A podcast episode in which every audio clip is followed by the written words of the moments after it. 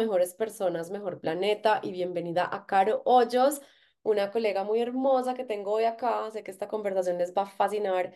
Caro tiene 200.000 especializaciones, entre las cuales está eh, especializada en medicina integrativa en California, medicina funcional con el Instituto de Medicina Funcional y Karasha Institute. Ha estudiado también sobre medicina integrativa, ayurveda, medicina energética y es sanadora cuántica, o sea, muchos cartones.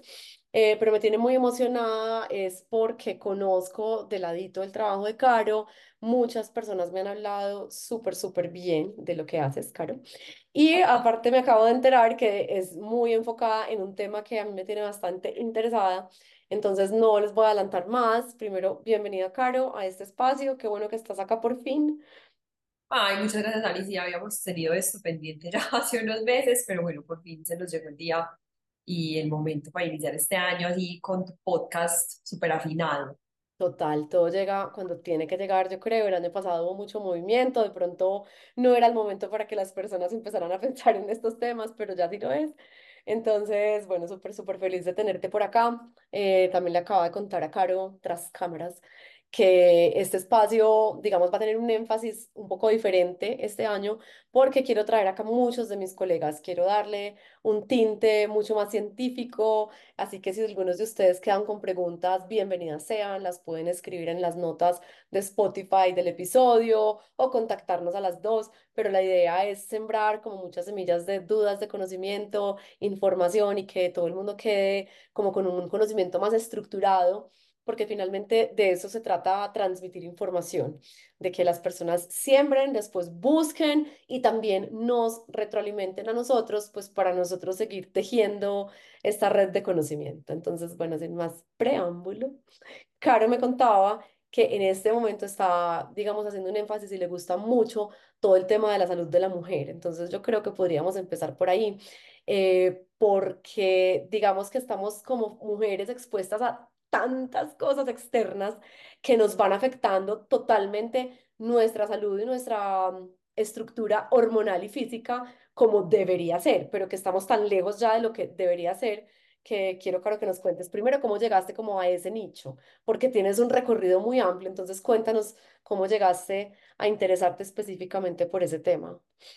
Bueno, pues a ver, yo creo que digamos en mi recorrido eh, de la anticoncepción, yo fui muy afortunada porque en el colegio nunca tomé pastillas anticonceptivas, entonces eh, en un punto pues de la vida me tocó, ¿cierto? Como que bueno, como que voy a planificar y ahí fue como mi primera decisión de decir, bueno, no, no quiero tomar pastillas, voy a ponerme un dispositivo. Y cuando se me acaba el tiempo de este dispositivo, mi, mi marido actual había visto como un documental de Netflix y él estaba súper opuesto que yo me volviera a poner eso. Y fue súper lindo porque pues yo como médica, yo normal, yo me lo iba a volver a poner pero tuvimos una discusión a partir como de eso que él había observado y a mí me parecía descabellado como las razones por las cuales a él eso le inquietaba. Y dijimos como, bueno, pues miremos otras opciones. Y paralelo a eso, yo tenía eh, una amiga del colegio que había estado muy interesada en el método de planificación que se llama el método sintotérmico, que es distinto al método del ritmo, pues eso después podríamos como ahondar un poquito en eso.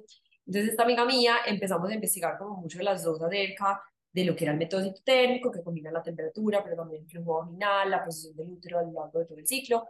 Y ella fue como mi primer acercamiento a ese tema y empecé entonces yo a leer y obviamente pues con el conocimiento médico se me hizo muchísimo más fácil entender todas las fases de mi ciclo y así fue como yo empecé a incursionar como en la fascinación que había a partir del ciclo menstrual de una mujer y luego eso se llevó, pues lo llevé a otro nivel, porque entonces, claro, empiezan a aparecerte, y me empezaron a aparecer cosas en la vida de cómo también cada fase del ciclo está relacionada a unos aspectos emocionales muy profundos, a la parte anímica, pues que todas conocemos, porque todas hemos menstruado normal y regularmente, pero que también hay un contexto espiritual muy divino y unas puertas que se abren en cada ciclo de la menstruación, eh, que es muy lindo entender, porque socialmente y culturalmente, digamos que el modus operandi es pastillas anticonceptivas casi todas las mujeres, y eso representa una desconexión muy profunda con el potencial espiritual que tiene la mujer. Entonces, claro, en mi práctica médica yo incluyo todos esos elementos desde el aspecto espiritual, eso se compagina muy bien. Es como la mujer desarrolla todo ese potencial espiritual, emocional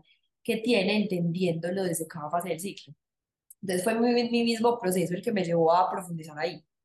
Me parece espectacular. Yo quiero que ahondemos muchísimo más en cada uno de estos puntos. Primero, bueno, tú ah, mencionaste fugazmente el método de la temperatura que falla muchísimas veces. Es decir, o sea, estoy planificando con el, el, la pues el, el método de la temperatura o el método solo del flujo y pues queda en embarazo un alto porcentaje de las personas que no quieren quedar en embarazo, ¿cierto? Porque es que planificar, bueno, tiene dos aplicaciones. La primera, para un apoyo de una terapia por un síndrome metabólico, un ovario poliquístico, etcétera, pues que ya lo podremos como ahondar, pero hay una justificación principal para tomar ese tipo de medicamentos que sean pastillas o dispositivos o etcétera, que es no quedar en embarazo, ¿cierto?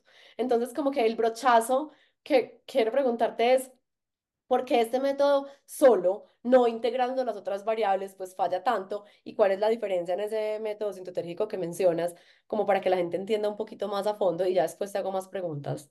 Bueno, me encanta. O sea, esto da pues para una clase de una hora que de hecho tengo súper pendiente. Me encanta salir que me estés preguntando eso porque tengo muy pendiente desde hace unos años hacer un curso y me lo piden mucho las pacientes, lo voy a hacer. Por favor. Eh, a partir de esto es la señal. Eso tiene muchas variables, ¿cierto? El ciclo menstrual es, primero, no es, no, la gente, pues las mujeres, generalmente fuimos educadas para pensar que el ciclo menstrual dura exactamente 28 días y eso no es verdad. O sea, el ciclo dura 28 días, pues si tú estás tomando de las pastillas anticonceptivas pero es muy raro encontrar una mujer tan absolutamente rítmica, porque el mundo, el universo y los seres humanos somos así, o sea, tenemos unos ritmos, pero no son exactamente métricos. Entonces, los ciclos menstruales normalmente pueden durar 28 días, pero es muy raro que una mujer cada que cicla sin ningún tipo de hormona, pues vaya a ciclar cada 28 días. Entonces, ahí es donde falla la temperatura, porque la temperatura puede subir cuando la temperatura sube es cuando la ovulación ya ocurrió por diferentes variables que luego podemos mencionar, eh, pero la temperatura no siempre va a subir en los mismos días. Entonces, claro, si la temperatura, digamos, eh, tú saliste a rumbear o tú te fuiste de viaje o tú tuviste una mala noche, esa temperatura va a empezar a variar, va a tener unas variaciones muy sutiles porque es muy sensible a todos los cambios que ocurren a lo largo de, del día con la alimentación, con diferentes bebidas, con el mismo alcohol.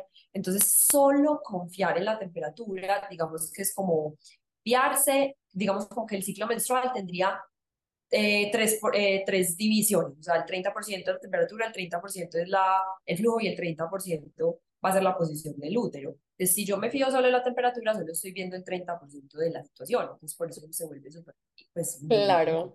Así que chicas, por favor, no confiar solamente en la temperatura, que nos quede sí, claro, es una de las variables. es Perfecto. una de las variables y, por ejemplo, el DAISY, que es uno de los sismómetros que está muy, pues, muy común, que estuvo muy, muy de moda, eh, si bien utiliza unos algoritmos que pues dicen que están científicamente comprobados porque los, los cogen a partir de miles y miles y miles de mujeres, eh, si tú de verdad no quieres quedar en embarazo, yo tampoco confiaría solo en eso, porque ahí está, no está cogiendo el otro 60% que tienes que tener en cuenta. Claro, totalmente. Bueno, eso está súper importante entenderlo. Ahora, la eh, posición del útero. ¿Cómo hace una mujer para saber en qué posición está su útero? Se tiene que palpar, pero entonces, ¿cómo se palpa? ¿Cómo se da cuenta? O sea, porque ya también tiene que haber una conexión diferente con su cuerpo que muchas personas, que esto también a mí me parece, bueno, cuando hagas el curso me invitas, yo, yo, yo, yo digo cosas charras en la, en la parte de las preguntas, porque a mí me ha parecido siempre súper curioso cómo una mujer no tiene ni idea de cómo es por dentro. O sea, muchas personas todavía adultas creen que, por ejemplo, un tampón se les puede perder en la vagina. O sea, hay un montón de mitos y leyendas alrededor de cómo es uno por dentro que me creo que les voy a hacer un dibujo y se los voy a adjuntar en las notas del podcast. Pero cómo, cómo sabe una mujer cuál es la posición del útero. Sí, bueno, yo creo que ese, esa variable específica, Saris, es una de las pocas que al final todas domesticamos y tenemos una maestría porque eh, la posición del cervix, inclusive para nosotros que somos médicas, es difícil de saber. Ujú, Claro, llega, llega un punto, yo he tenido pacientes y eh, mujeres que me he encontrado en otros cursos que lo logran y saben si el útero está en más, más hacia atrás en retroversión o más en anteversión. Yo personalmente no es una de las variables que utilizo para planificar, yo literalmente solo utilizo el flujo y la temperatura con diferentes eh, especificaciones, pues que para eso es que uno se entrena y profundiza ahí, pero a nosotros igual médicas nos cuesta, porque yo decía, yo me acuerdo que en un curso decía, yo aún así rotando en ginecobstetricia, ahí metida en la selva en el Hospital General de Medellín, haciendo un tacto vaginal, a veces me costaba saber si un útero de una mujer estaba en retroversión o en anteversión. Claro. Entonces, digamos que esa variable para la, la, las mujeres que no tienen entrenamiento en eso sí puede ser muy difícil, inclusive para nosotras. Eh, entonces, no es de lo que más se utiliza en el método sintotérmico, aunque se habla de ello, pero no es Perfecto. de lo que más se enseña Muy importante también varios informarlo porque entonces ya me imagino Sí, a muchas mujeres diciendo, ¿cómo hago no, Bueno, sí. Y Eh, bueno, entonces el flujo, el flujo, digamos que va a variar según la concentración de estrógenos y de progesterona que nosotros tengamos en el cuerpo, eh, y eso es lo que va a hacer que cambien las características del flujo, ¿cierto? Entonces, el flujo que es como una clara de huevo, que literalmente tú lo coges y se puede estirar, indica que estás cerca a la zona fértil porque tu cuerpo está muy lleno de estrógenos. Entonces los estrógenos es lo que hacen, clarificar el, el flujo para que puedan los espermatozoides fácilmente atravesar y quedar pues, en embarazo.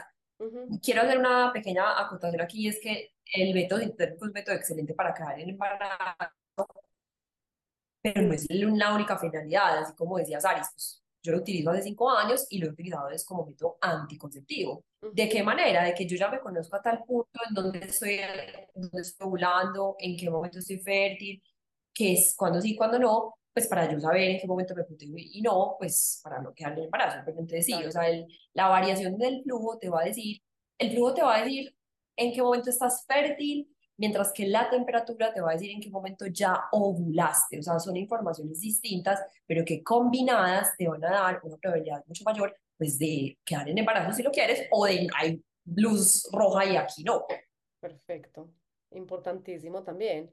Sí, porque es que, o sea, no tenemos ni idea, no tenemos ni idea quién está yendo y qué es lo que quiere lograr. Entonces también es importante saber, bueno, enfóquese. Igual Caro, pues si quieren utilizar el método, los verá en su consultorio y asesorará a las personas, pero sí es muy importante como tener claro el objetivo, ¿cierto? Porque entonces no es ahora que, ah, el flujo pegotudo es un método anticonceptivo. No, no, no. El flujo como clara de huevo es para determinar cuándo estamos más fértiles. Por eso todo es como hay que explicarlo súper punto a punto para que no van a, a quedar con malentendidos pero pues que quede por lo menos el concepto de que es un método que podemos utilizar y me parece genial.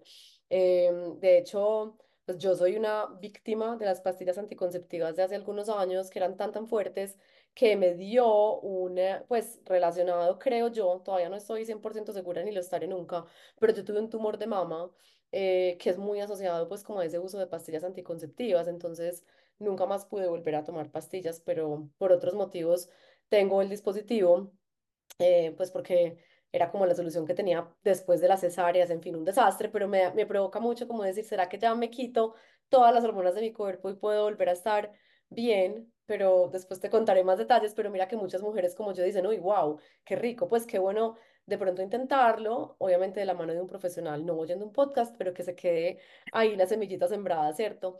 Ahora, la pregunta que tengo es, ¿cómo hace una mujer para hacerse dueña de este cambio emocional tan grande asociado a su ciclo hormonal?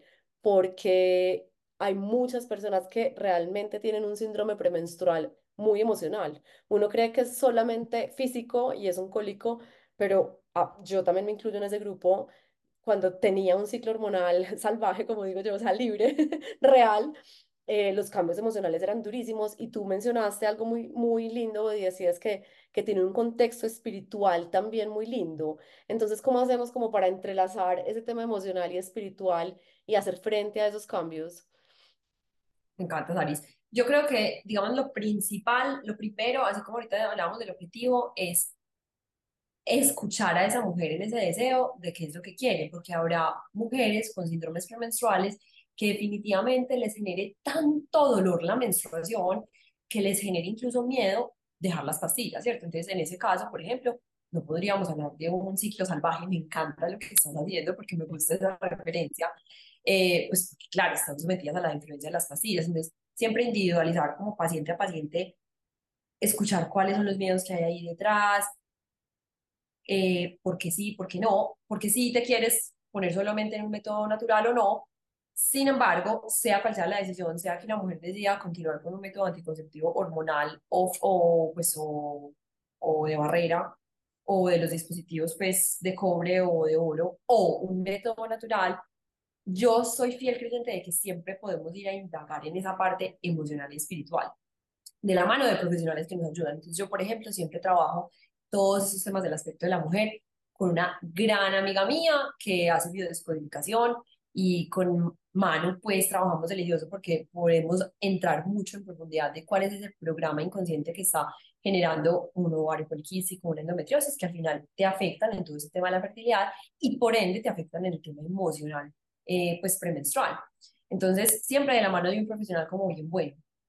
Los suplementos. Explícanos, paréntesis antes de los suplementos, porque ya te voy a preguntar por ciclo de semillas, etcétera, pero eh, quiero hacer un paréntesis porque muchas personas no tienen ni idea qué significa el término biodescodificación. ¿Nos puedes explicar?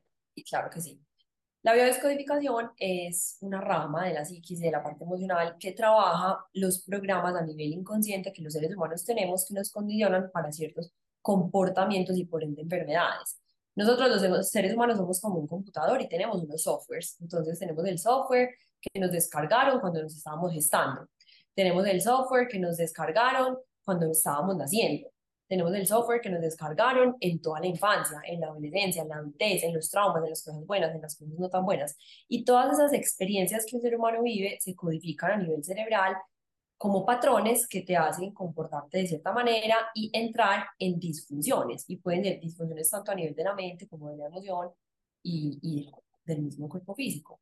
Entonces, si nosotros entramos a esos archivos, que eso se hace a partir de unas meditaciones con alguien, como les digo, experto en ese tema, eh, por medio de una meditación nosotros logramos mirar ese programa qué disfunción tiene.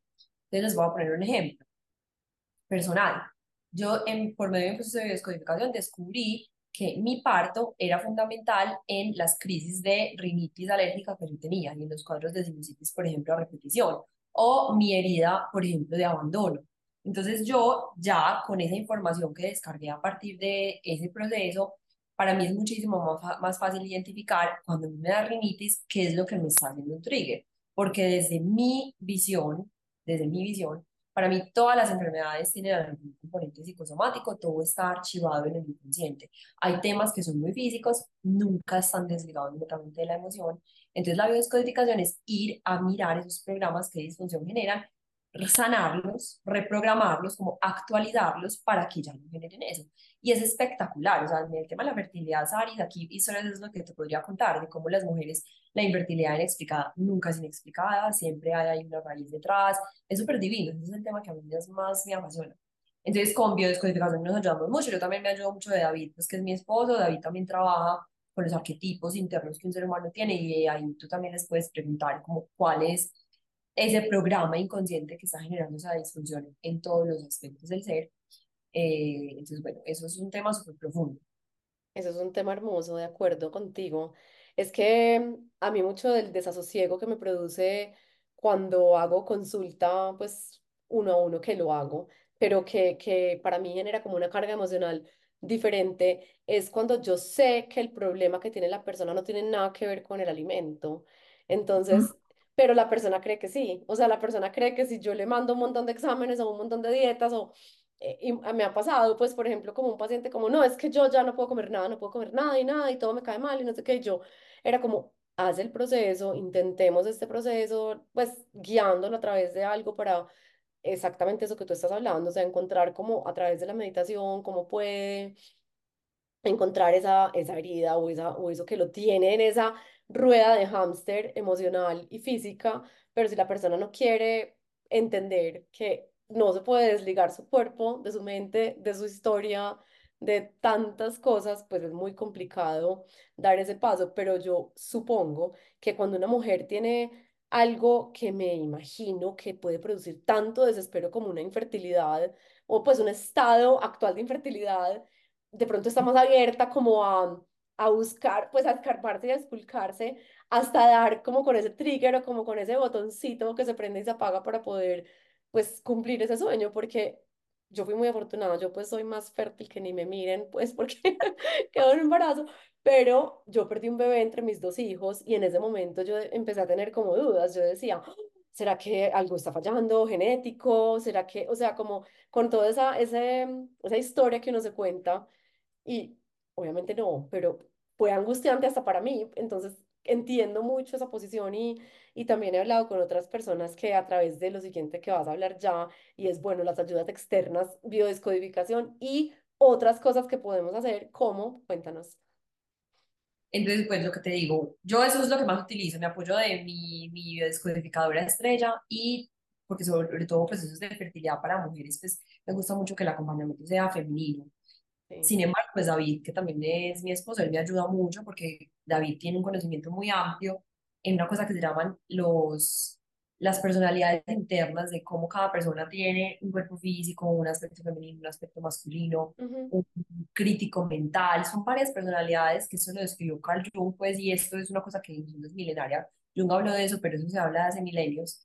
eh, de cómo cada ser humano tiene unos arquetipos interiores a los que les puede ir a consultar de cualquier tipo de problema de la vida, cualquiera, cualquiera, o sea, financiero, econo- eh, social, espiritual, mental, físico, o sea, lo que tú quieras. Entonces, con David también me ayudó mucho porque con él profundizamos en eso, sea, es como conversar con estos arquetipos para que ellos mismos, que son parte de ti, te ayuden a resolver, a darle resolución a ese problema.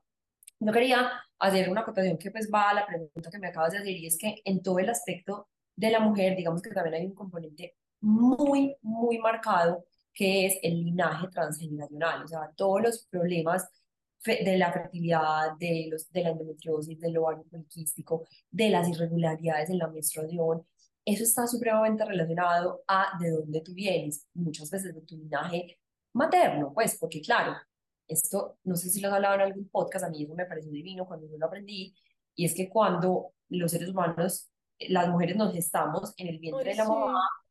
El óvulo del que nosotros nacimos se creó cuando nuestra mamá era una bebé dentro del útero y el vientre de nuestra abuela. Entonces, toda la información que la abuela recibió en su embarazo, la, lo absorbió ese óvulo que se estaba formando en el vientre de la mamá y pues por ende, pues todo lo que vivió la mamá y ahí para abajo. Entonces, la información se pasa y eso es epigenético y por eso el trauma transgeneracional se hereda y eso hay estudios de cómo en la guerra las terceras generaciones son las que heredan esos cambios epigenéticos porque el trauma se hereda. Entonces, todo lo que es salud de la mujer está supremamente relacionado a tu linaje materno y a tu linaje de la abuela. Ujú, Y pues nosotros en Colombia y en el mundo, yo creo que no solo en Colombia, digamos que estamos permeados por mucha violencia hacia la mujer, como mucha opresión hacia lo que es la mujer y no rescatar ese valor del femenino.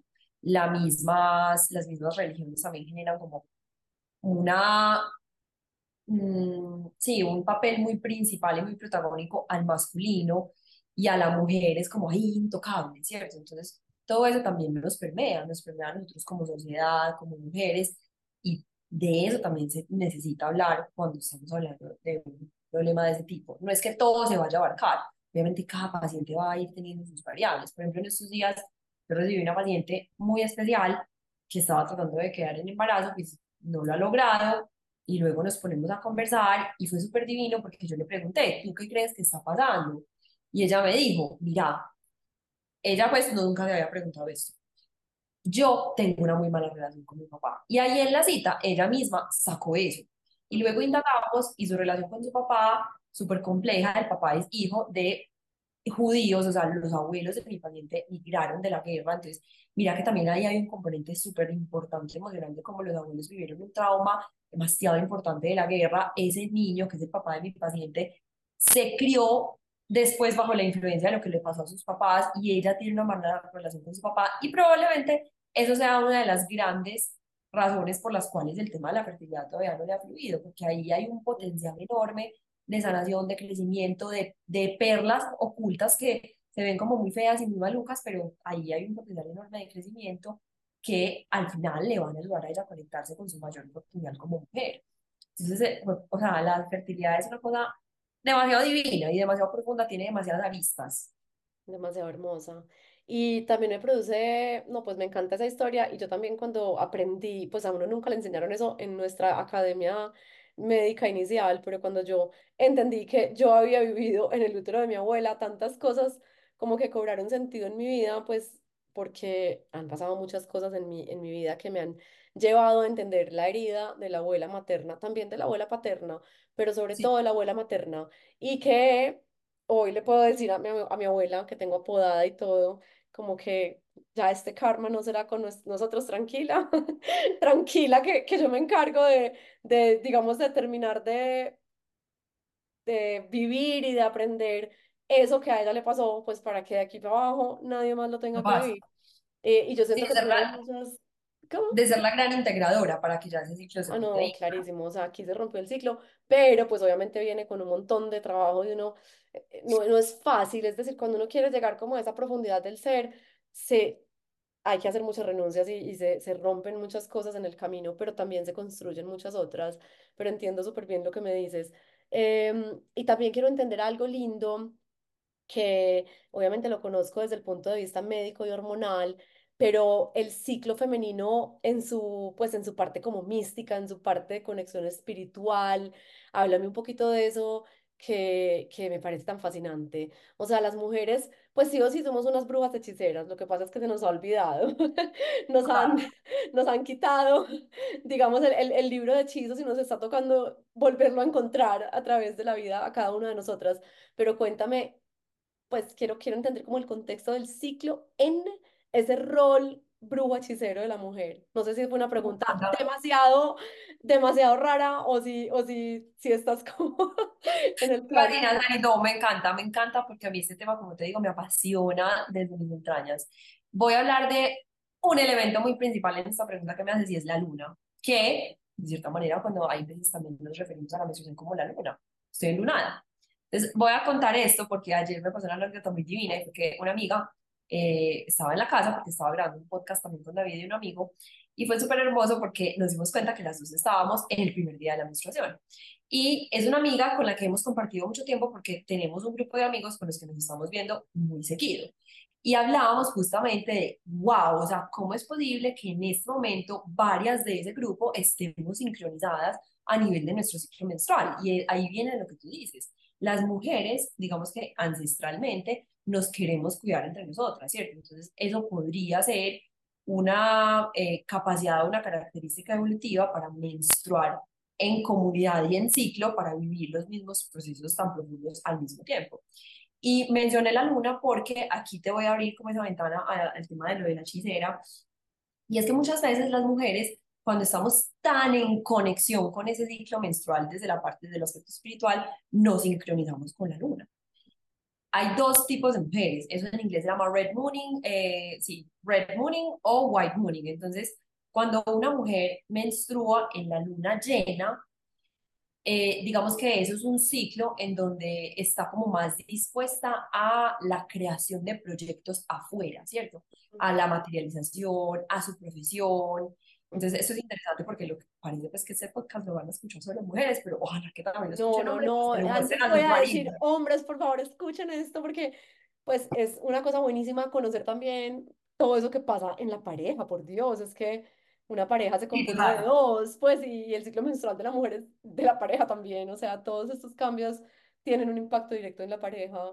Bueno, entonces Red Mooning es luna llena. Entonces, el morning es cuando nosotros estamos menstruando con la luna llena, ¿cierto? Y la luna llena, eh, digamos que en ese momento, eso evolutivamente, digamos que tiene un simbolismo de lo que les digo, más de construcción de proyectos hacia afuera, como tu profesionalismo, como el perrenque, el yang, es muy yang, ¿cierto? Es una situación como muy yang. Ajá. ujú, Y evolutivamente, digamos que lo normal, entre paréntesis, por favor, esto no lo extendamos a que siempre vaya a ser así, eh, es que las mujeres ovulemos en la luna llena. O sea, uno menstruaría en la luna nueva. ¿Por qué? O sea, al contrario del que acabo de explicar. La luna llena, la luz de la luna llena, hace que nosotros, y esto seguramente alguna, alguna que la ha escuchado le ha pasado, nos mantengamos más despiertos en la noche, porque claro, como hay más luz en el iba a cielo, decir que a mí no me deja dormir la luna llena. Ah, bueno. Es- Sí. Cuando hay más luz en el cielo, pues obviamente los receptores de melatonina, que de hecho no solamente están en el ojo y luego van al quiasma y luego generan melatonina, hay estudios que muestran que nosotros también tenemos receptores de melatonina en el cuerpo O sea, los pacientes, las personas que duermen en cuartos en donde hay luz, tienen menos producción de melatonina porque también hay Ujú, de luz en la piel. Entonces, la luna llena hace que la melatonina se produzca en menor cantidad. ¿Qué va a hacer eso? Que uno se mantenga despierto. Y evolutivamente, ¿para qué nos íbamos a mantener despiertas las mujeres? Pues para que en ese momento fuera el tiempo de la procreación. ujú, Espectacular. Amo esto porque además me encanta el ciclo circadiano. O sea, yo Y, y así, también, y también, obviamente, siendo la lunática que soy, emocionalmente, la luna llena es muy profunda, o sea, es, es demasiado, sí, es muy yang, o sea, es muy fuerte para las mujeres que, y hay más de una que me va a decir, sí, yo también soy lunática, pues yo soy hiper mega lunática, o sea, impresionante, aún sin tener un ciclo hormonal en este momento con el ritmo de la luna, Caro me Ah, pues porque también tendrá que ver con tu carta astral y los planetas no, que no, no, tienes, todo eso. ajá, bueno, Pero el, espectacular. entonces, claro, la luna llena te mantiene despierta para poder procrear, razón por la cual la luna llena en las mujeres que menstruan en la luna nueva se asocia es con la ovulación. O sea, luna llena te mantiene despierta, ovulación. Y Claro. entonces vas a menstruar en la luna nueva. Ah, Y eso se llama. O sea que cuidado en la luna llena. Ah, exacto. Entonces, Sí, es- exacto. eso igual hay, como el ciclo menstrual no tiene 28 días siempre, Ujú, hay momentos en donde yo estoy súper sincronizada con la luna. Entonces yo veo la luna en el cielo y yo sé que en qué parte de mi ciclo menstrual estoy. Pero como mi ciclo siempre no dura 28 días y no siempre dura exactamente los mismos ciclos, los mismos días de la luna, Se eso se va un par de días, ajá, va corriendo y luego me actualizo con una luna y con la otra y bueno, eso como que somos así también, en un ciclo de Ujú, ires y venires, en un vaivén, en un baile, en una danza, que también así somos los seres humanos y las mujeres pues sí que mucho más. Entonces, eh, digamos que es el, el ciclo, en, en, por ejemplo, en la ovulación, la ovulación es un momento de mucho poder, ¿cierto? Porque tienes el poder de crear un ser humano dentro de ti. Entonces ahí, por ejemplo, es un momento espiritual para tú crear tus proyectos, como inventarlos, meterles como la ficha a, a desarrollar y gestar eso.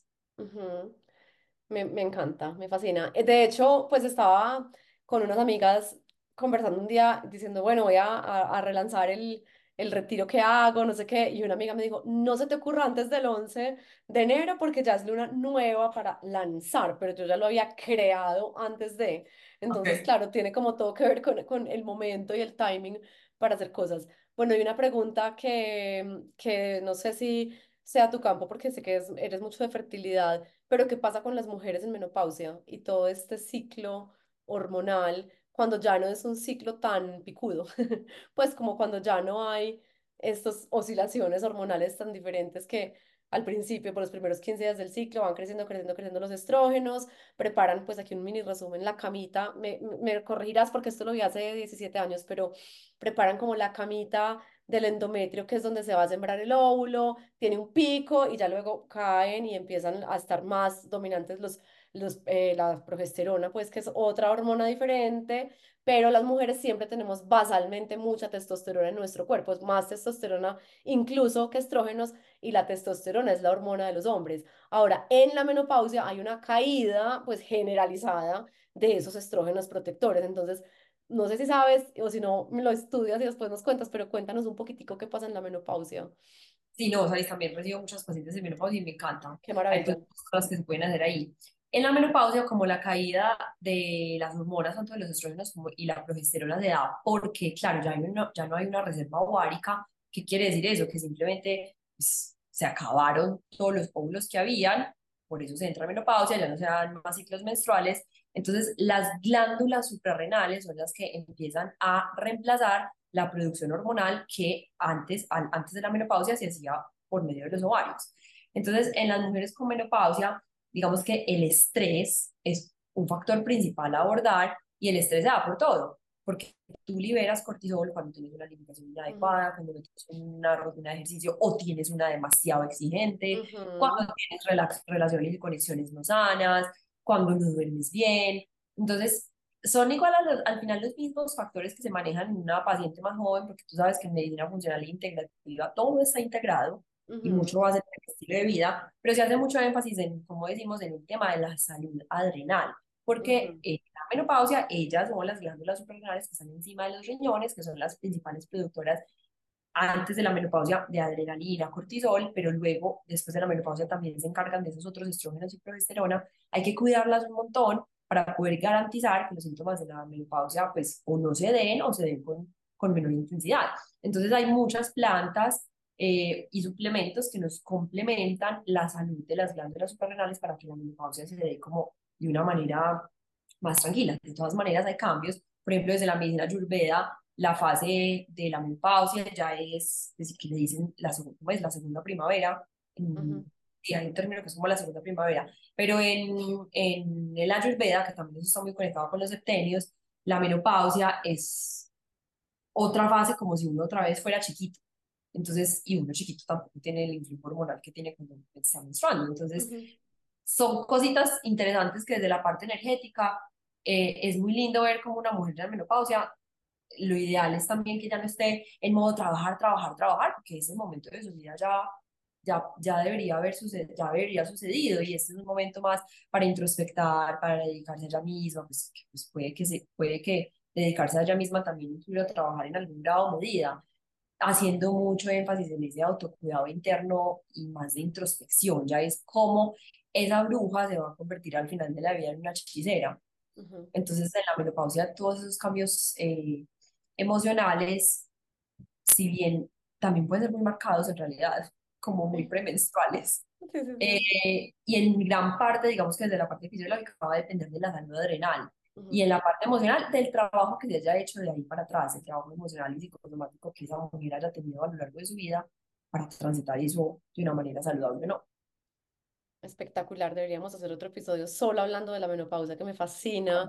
El tema, además, estoy más aquí de la menopausia que la etapa reproductiva. Dios mío. No, pero es verdad. Eh, yo pues no he hecho sino ponerle humor a, a mi nueva edad, pero, pero me parece muy interesante. Además, es muy bueno llegar a las etapas de la vida cuando uno ya sabe qué es lo que va a pasar, ¿cierto? Pues si no has tenido hijos, como que qué rico, qué rico hubiera sido empezar a entender, leer, aprender de cómo, cómo se debería tener un hijo, cómo se debería criar. Ahora lo mismo cuando ya llegas a una etapa diferente, ¿cierto? Pero siempre con lo que acabas de decir que me parece tan estructural y es qué tanto te has trabajado y cómo te vas a seguir trabajando, pues cómo te vas a seguir trabajando, porque yo sí pienso que el pilar de la existencia es es la parte emocional y energética. Pues obviamente, digamos que mi trabajo que más comunico ha sido hasta cierto punto la parte física, pues como cómo cuidamos nuestro cuerpo, cómo nos alimentamos, etcétera, pero a lo que más énfasis le, he puesto es a, a, entender esa parte energética y emocional en los últimos años y por eso me encanta hoy estar hablando contigo. Aquí también ha estado Nati Pardo, por ejemplo, todo el tema del manejo del estrés es un fuerte súper importante de, de mi trabajo y de mi investigación porque Dios mío, o sea, el sistema nervioso autónomo nos comanda, entonces también ha estado Manu Gómez, tengo pendiente Juli, o sea, todas las mismas personas que, con las que hablo me reafirman que esto es lo que deberíamos estar hablando, o sea, una nota entender, sí que existe un estrógeno, sí que existe la progesterona, sí que, pues que tenemos hormonas y glándulas, etcétera, pero si no lo integramos con la parte emocional y energética, pues estamos cojos, o sea, nunca, nunca vamos a poder sanarlo bien. Y hablando de eso, tengo dos preguntas más para hacerte antes de que te me vayas. Una súper importante que dejamos ahorita suelta y era que te dije, te quiero preguntar por el ciclo de las semillas y por los suplementos que podemos utilizar y luego te haré la siguiente pregunta. Pero cuéntanos un poco acerca de esto. Súper. La ciclación de semillas es una cosa también muy ancestral. pues luego se fueron dando cuenta como esas semillas qué, qué tipo de hormona apoyaban. Entonces eso se llama en inglés seed cycling y es utilizar las propiedades de algunas semillas durante nuestro ciclo menstrual para apoyar la sana producción de las hormonas que son protagónicas en ese ciclo. Entonces, digamos que el ciclo en general se puede dividir en cuatro. Cuando tú menstruas, la, fase, la fase folicular, que es cuando los folículos se están desarrollando, los folículos las camitas donde están los óvulos. Luego está la ovulación y luego está la fase lútea, que es cuando ya, si no hubo una ovulación, eh, ya la camita se va como desprendiendo y va bajando el resto pues de las hormonas. Entonces, en, la primeras, en las primeras dos fases, que es la, la fase de la menstruación y la fase lútea, las hormonas protagónicas son los estrógenos. Entonces, utilizamos unas semillas específicas para apoyar esa, esa parte que, espérate, para que yo no vaya a decir ninguna, ninguna, ningún error por aquí, porque no me acuerdo bien exactamente lo de las semillas. Las, las primeras del ciclo son las de, las de calabaza y linaza. Y las de la segunda fase del ciclo son las de ajonjolí y las de... ¿Cuáles son? Las de girasol. Ah, sí, yo Creo visto. que sí. voy a, voy a corroborar. Yo apoyo toda, toda, todo el ciclo, todas las fases. Bueno, ya. Entonces, todo es como al revés, al revés de lo que se los dije. Entonces, del día, no, sí, del día, no, sí, se los digo bien, del día 1 al día 14, más o menos, o sea, la primera fase de la menstruación y la fase lútea son semillas de linaza y semillas de calabaza. Y la segunda es de girasol, siempre se me olvida cómo se traduce sunflower, y ajonjolí. Puede ser ajonjolí negro o ajonjolí blanco. Entonces, ¿cómo utiliza uno eso? Pues diario la idea es que se utilice una cucharada de eso, tú lo puedes echar en un batido, lo puedes echar en una sopa. Las de linaza, sobre todo, es especialmente importante que se muelan para que se puedan, eh, ¿cómo se dice eso? Como sacar muy bien, extraer sus antioxidantes. Y sabes que Eh, también tiene, debe tener algo que ver con los omegas, porque la calabaza y la linaza tienen más omega 3 y el ajonjolí y el girasol tienen más omega 6. Pues no sé si también claro, algo que ver. sí tiene que ver porque como claro, cuando tú menstruas hay una cascada inflamatoria brutal la regulación de esos omega. Ajá, el Los omega omega van a 3. regular Ajá, todas las prostaglandinas. Entonces, claro, como tienen una, una, una relación de omega 3 mucho mejor, van a sí. garantizar que la inflamación no se, pues, sea mucho menor en la No primera. sea muy fuerte. Además que también apoya el síndrome premenstrual psicológico y físico, pues ambos. Sí, de Porque acuerdo. Ah, qué bello, me encanta, maravilloso. Bueno, y la segunda pregunta que te quiero hacer es que para los que nos vean, porque esto también queda en físico, muéstranos tu aparato mágico, que sé que se sale un poco del tema femenino, pero desde el principio te dije, pues em, que es un poquito también hablar del contexto energético. Pues como el contexto energético hoy lo podemos enfocar al tema eh, femenino, me parece delicioso. Después otro día podemos solo hablar de energía. Otro día hablaremos también con David y contigo, mejor dicho, o sea. invitados frecuentes, pero... De la. ¿Qué? Bueno, entonces vean, el aparato que yo utilizo, digamos que es una de mis eh, fascinaciones en medicina integrativa, Quiero y tener es que uno, pues de verdad, la energía de los pacientes para mí es súper divertido. Digamos que eso no es lo único que yo hago, también quiero dejar eso en claro, como que a mí esto me divierte un montón, pero pues medicina integrativa es supremamente amplio, pues aquí, total, vean, hablando de un tema, un solo tema. Entonces, este total. aparatico es un aparato que se llama BioWell y es un dispositivo que crearon en Rusia unos científicos hace más de 35 años a partir de una información muy linda que son los, los meridianos de acupuntura coreanos. Entonces los coreanos, así como los chinos, describieron todas las yemas de los dedos con posiciones del cuerpo. O sea, todo tu cuerpo está graficado en las yemas de los dedos. Ujú, Entonces estas personas eh, tenían una tecnología en donde se podía medir la energía que tú emitías del dedo ujú, si te estimulaban. Entonces los rusos dijeron, ve, si esta tecnología existe acá, porque eso se creó en Rusia, antes se llamaba fotografía kirliana, y nosotros tenemos estos mapas de, de acupuntura coreana. ¿Qué tal si combinamos esas dos cosas y creamos una tecnología en donde midamos la energía que emite un dedo cuando se estimula y podemos saber específicamente qué parte del cuerpo tiene una alteración en la energía? Entonces, realmente tiene que ver también con lo femenino, realmente tiene que ver con todo, porque así es medicina integrativa, todo se integra. Divino, Y desde la fascina. medicina tradicional china y ayurveda, todos los sistemas están ¿Y los interconectados. meridianos coreanos son parecidos a los chinos, me supongo, o no?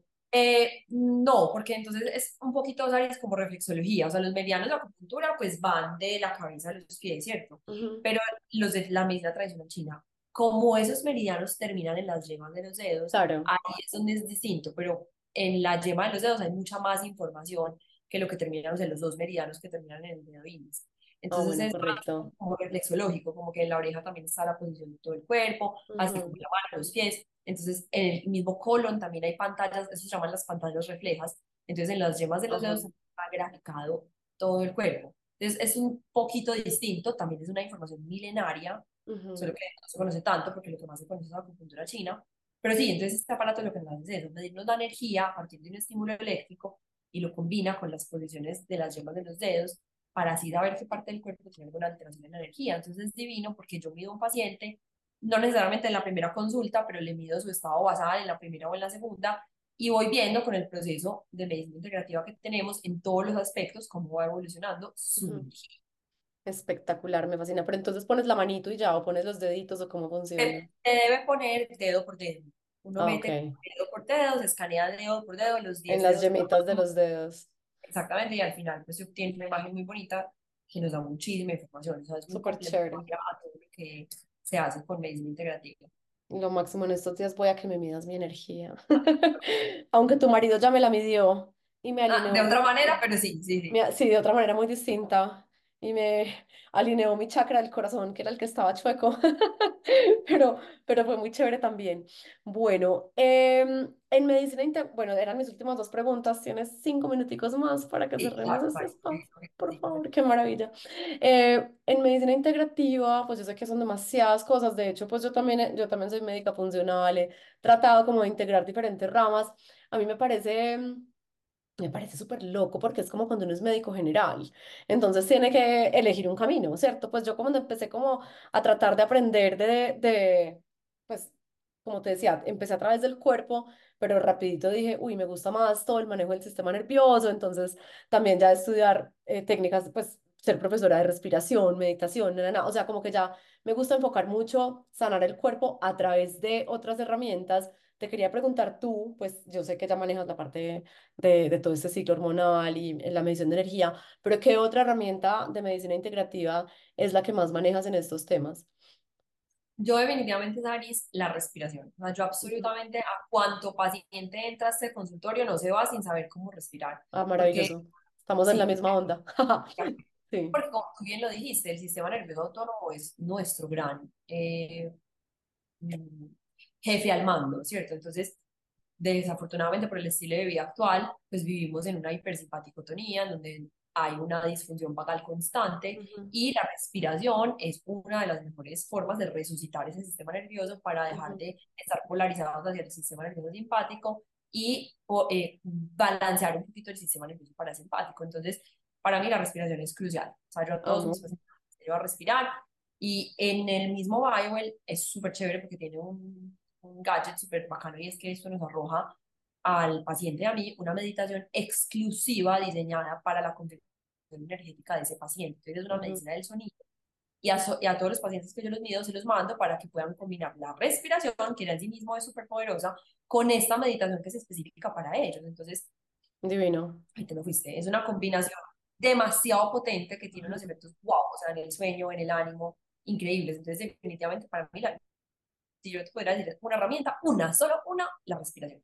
Ay, estamos de acuerdo, qué maravilla, Caro. Tenemos que hacer planes, porque yo también, o sea, yo me enamoré perdidamente de la respiración y la meditación y, y hoy, pues después de varios años de estar como muy, muy, muy me- metida, nadando como, porque yo soy mi propio conejito de Indias, o sea, a mí no me gusta enseñar nada que yo no haya aplicado, es decir, yo no podría decirte a ti, no, si Regio, ponte a, yo qué sé, eh, sueros venosos, si yo jamás en la vida me he puesto un suero, ¿cierto? Pues como que yo digo, te mando al que tú quieras que te ponga un suero venoso, si eso es lo que te interesa, ¿cierto? Entonces, pues ya después de haber transitado como por el camino de aprender a, a respirar y a meditar también es como, yo soy como si tuviera el, o sea, un secreto delicioso que quiero como compartir, no, no es un secreto como el, el último tip, la última revelación, lo contrario es un secreto como mi, mi joya. Entonces todo el que se me acerca a mí me gustaría sentarlo y enseñarle, o sea, me tengo que, que contener para no sentar a mis amigas como, vengan pues, quiero darles una clase de esto para que puedan aprenderlo. Ay, Caro, ha sido tan divertido tenerte. Yo pues respeto muchísimo tu tiempo porque sé que eres una mujer muy ocupada, pero desde ya Podríamos seguir te, conversando, o no hay sea, problema. te quiero volver a invitar porque quiero que hagamos capítulos eh, de diferentes ramas. Me ha fascinado, fascinado, fascinado aprender todo esto.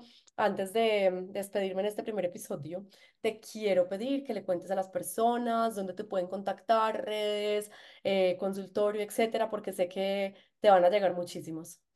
Ay, verdad que sí. Saris, bueno, mi Instagram es DRA Carolina Hoyos, para el que me quiera seguir, ahí estamos trabajando súper bien para que tengamos información, ese es mi mayor objetivo en realidad, compartir información así como estamos haciendo tú y yo. El consultorio está ubicado en el Tesoro, en el piso 10, y pueden contactar a la secretaria. Está el link en el perfil, pero les dejo aquí el número, es 305-295-8382. Yesenia es un sol y ella les ayudará. Si... Maravilloso. Yo también les voy a dejar esta información en la página y pues mil gracias, ha sido lo máximo. También si tienen dudas o preguntas, recuerden, le pueden escribir a Caro a través de su Instagram o a mí a través del mío o en los comentarios de Spotify, que pronto publicaré este episodio. Pues estamos grabando antes de, obviamente no es un en vivo, pero ya casitito, para que Caro sepa, pues que ya casitito lo publico y Caro también lo va a compartir. Entonces, abrazos a todos, gracias por estar aquí y a Caro, de nuevo, mil, mil gracias. Gracias.